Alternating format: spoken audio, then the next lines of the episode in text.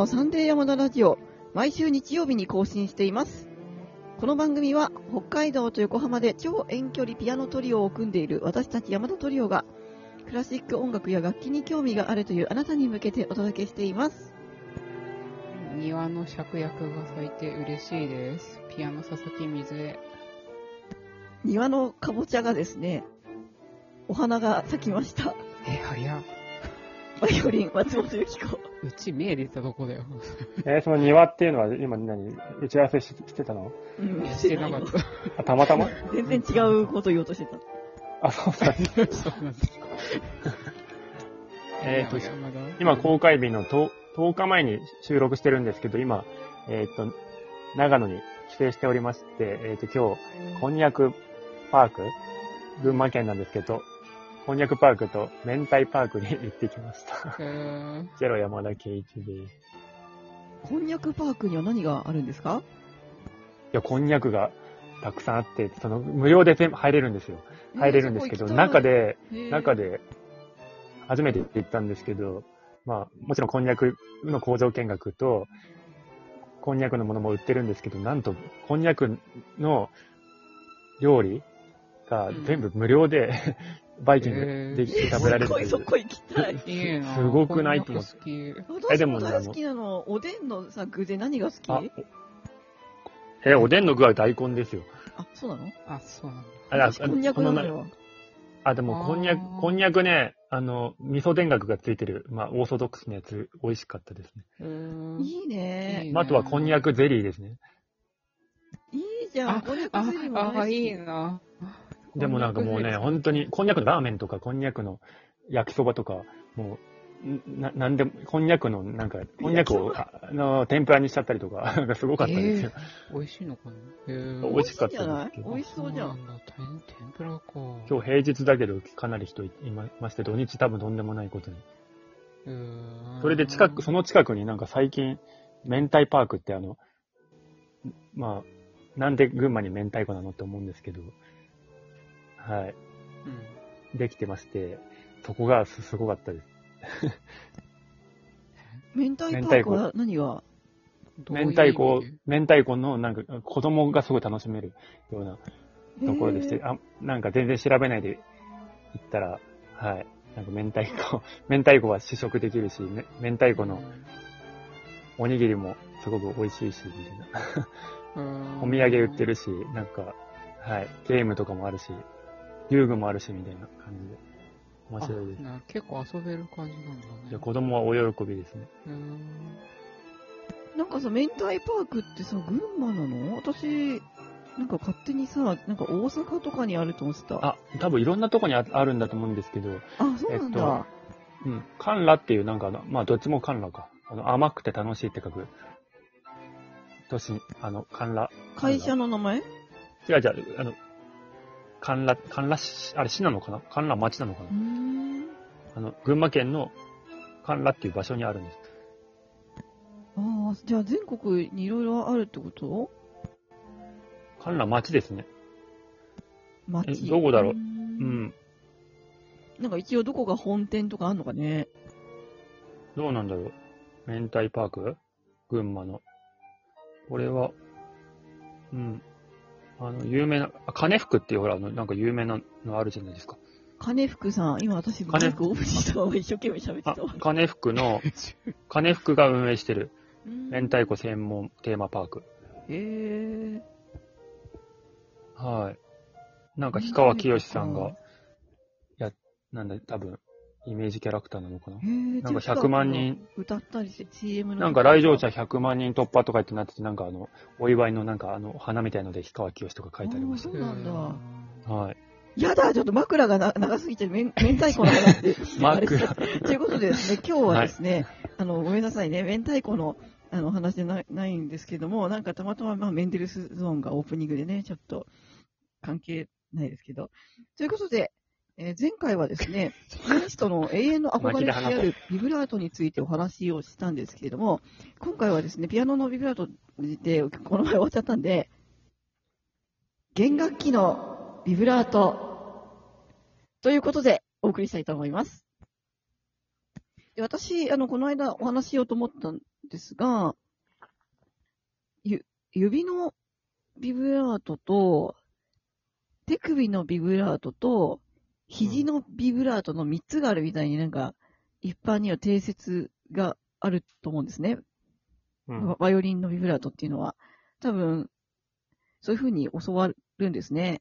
私も先生からそうやって教わったんですが、なんか実際、自分がかけるときって、なんか全部使ってる気がするんですよね。肘からかけるんですけど、で、あの、まあ、重要なのは、もう感情が盛り上がったときに自動的にかかるっていうのが最も重要であるっていうことと、あの、もう一つは、それをコントロールできることですね。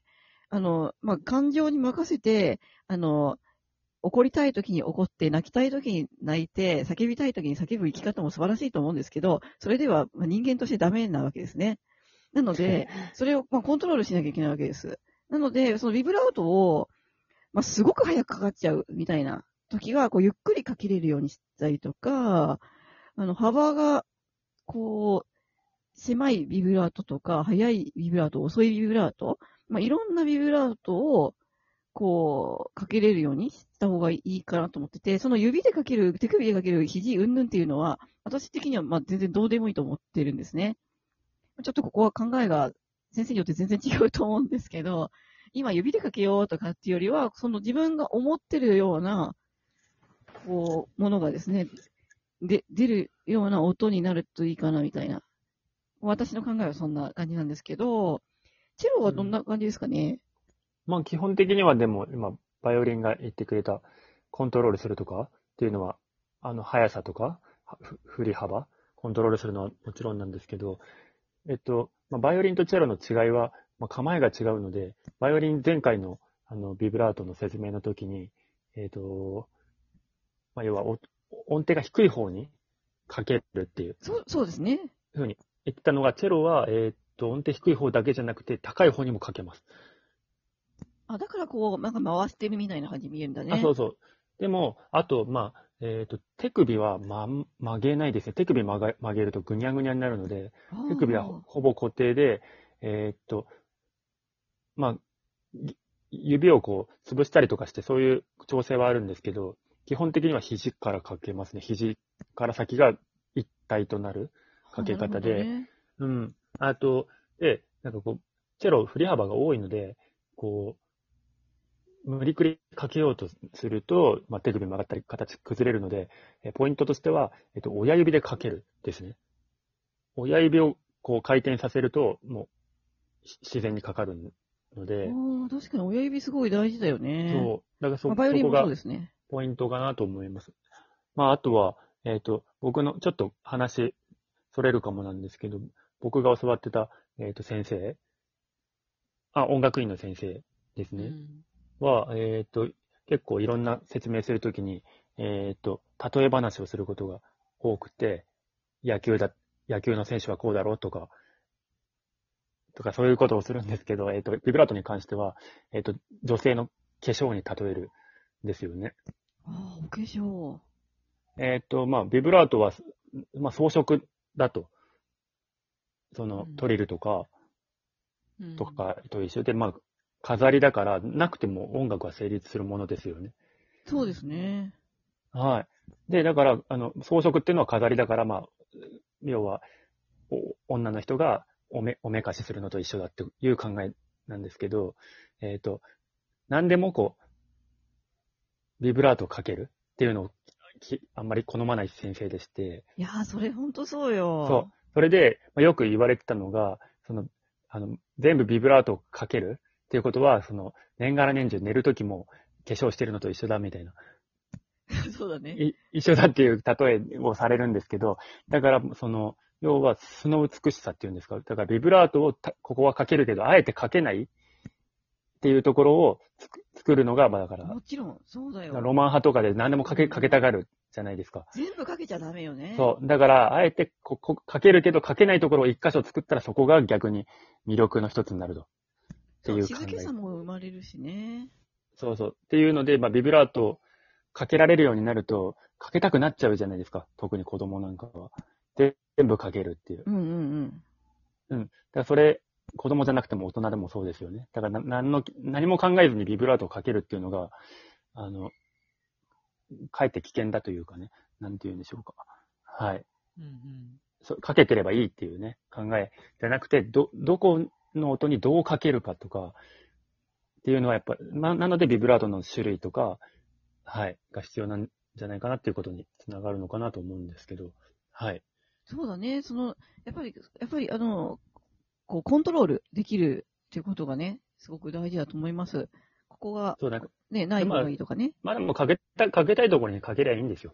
そうそう、だから感情がこう盛り上がって、ここでっていうところでね、やっぱり、そうそう。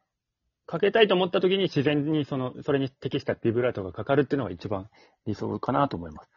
そのためにまず、ね、ビブラートの種類とか、はや、ね、コントロールはできるようにしとくっていう感じですね。はい。そうですね。ありがとうございます。ということですね。やっとね、弦楽器のビブラートについてね、お話ができたんですけれども。えーということでね、あの、い、一通だけお便りご紹介したいと思うんですが、はいラジオネーム、競馬の先生様からのお便りで、山田さんにお願いです。飛行機2席分は大変でしょうが、トワイライトコンサートの時はぜひ自分のチェロを持参して演奏してほしいですということでした。はい。僕はその、まあ、前回も本当はそうしたかったんですけど、そうだね。ごめんなさいね。そういろいろいえいえ、今回は持っていきます。ねはい。私たちもね、あの、ちゃんと資金を積み立てましたんで。ということで、えー本日もえー最後まで聞いてくださってありがとうございました。それでは、あなたに素敵な音楽との出会いがありますように、また来週お会いしましょう。ありがとうございましたあ。りがとうございました。ありがとうございました。